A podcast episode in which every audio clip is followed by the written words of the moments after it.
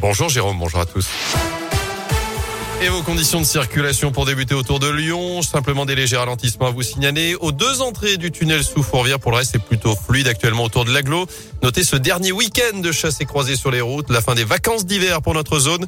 Bison futéiste le drapeau orange aujourd'hui pour les départs en Auvergne-Rhône-Alpes. Ce sera orange demain dans les deux sens. À la une ce vendredi, la mobilisation des agriculteurs se poursuit dans la région. On vous en a parlé cette semaine sur Radio Scoop. Depuis mercredi soir, il bloque deux centrales d'achat de la grande distribution en Auvergne-Rhône-Alpes Saint-Vulbas dans l'Ain et à Isère dans l'Allier.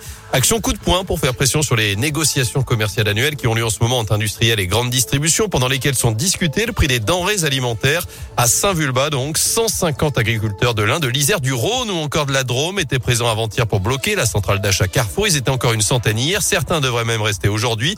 Écoutez Justin Chattard, le président des jeunes agriculteurs de l'Ain que nous avons pu joindre hier soir sur place. On laisse passer les salariés bien sûr pour qu'ils puissent aller travailler, mais, le but du jeu c'est qu'on bloque euh, tous les camions et toutes les marchandises qui, arrivent sur le site et que la centrale soit un peu à l'arrêt euh, le temps qu'on n'ait pas de, de réponse concrète.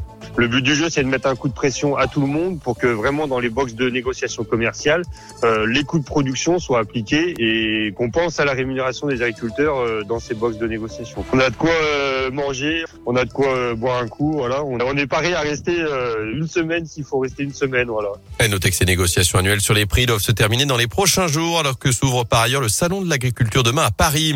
Dans l'actu également, une explosion ce matin dans le troisième arrondissement à Lyon. Ça s'est passé au Fort Montluc où se trouve notamment le siège de la police vers 7 heures selon les pompiers. Il n'y a eu aucun blessé. Selon le progrès, la détonation aurait eu lieu dans un bâtiment abritant une chaufferie pour s'agir d'une explosion due à une fuite de gaz. Des drapeaux de l'Ukraine sur les façades de l'hôtel de ville à Lyon. Près de 200 personnes se sont réunies hier soir. Un autre rassemblement est prévu dimanche 15h, place Bellecour. La communauté ukrainienne se mobilise chez nous après l'invasion russe lancée hier par Vladimir Poutine.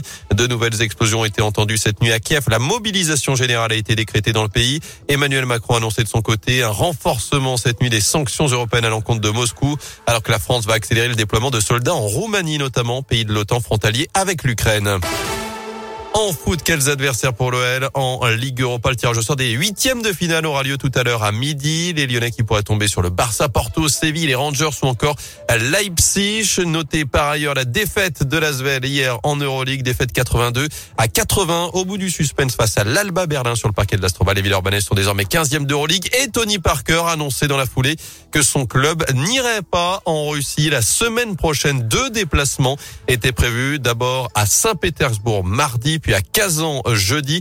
Conséquence évidemment de la situation actuelle en Ukraine et en Russie. Décision prise avant même la réunion prévue aujourd'hui entre les différents membres de l'Euroleague.